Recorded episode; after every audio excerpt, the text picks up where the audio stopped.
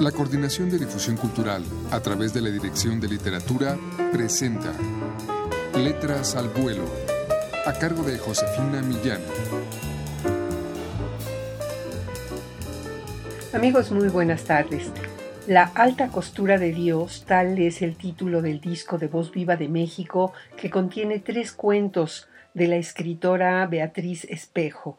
Hoy les ofrecemos un fragmento de alta costura. Vamos a escucharlo.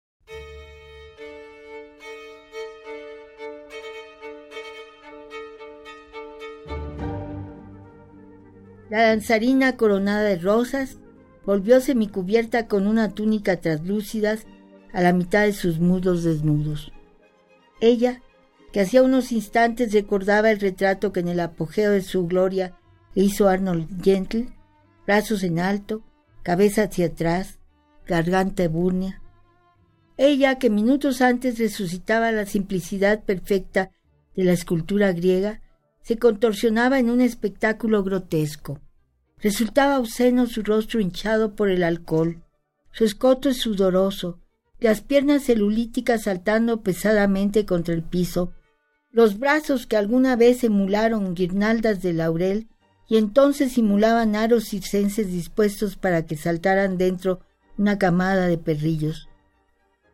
Carreras absurdas arriba y abajo del reducido espacio y colgantes que las transparencias revelaban impúdicamente, gracia de avestruz, decrepitud precipitada en una resbaladilla, redundante su respiración sonora, estector producido por el esfuerzo, un último brinco y se clavó con un pie al frente y las manos extendidas hacia los espectadores, que suspiraron aliviados cuando la música cesó.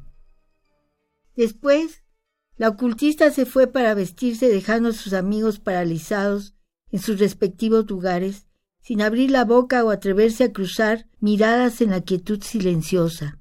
Sentían vergüenza y culpabilidad cómplice de un crimen, el de haber constatado un derrumbe.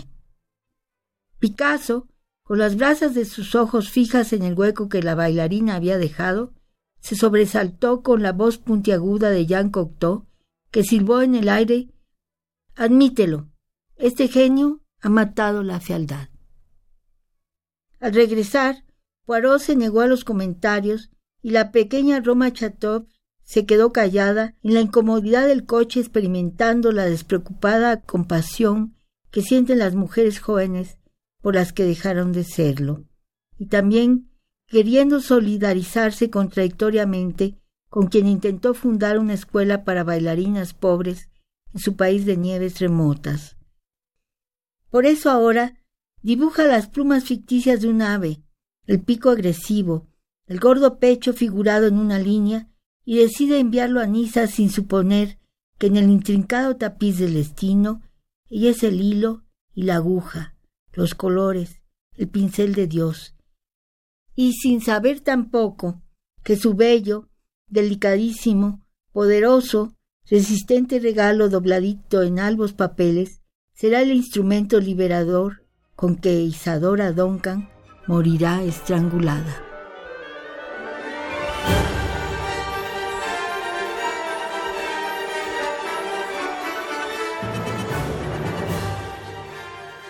Escuchamos un fragmento del cuento Alta Costura.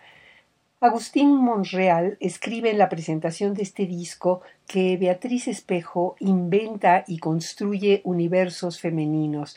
Y sí, este cuento Alta Costura es una recreación y una desmitificación de la gran bailarina Isadora Duncan. Pueden ustedes adquirir el disco de voz viva de México con los cuentos de Beatriz Espejo en todas las librerías universitarias o llamando al 56 22 62 02. Muchas gracias por su atención. Yo me despido. Soy Josefina Millán.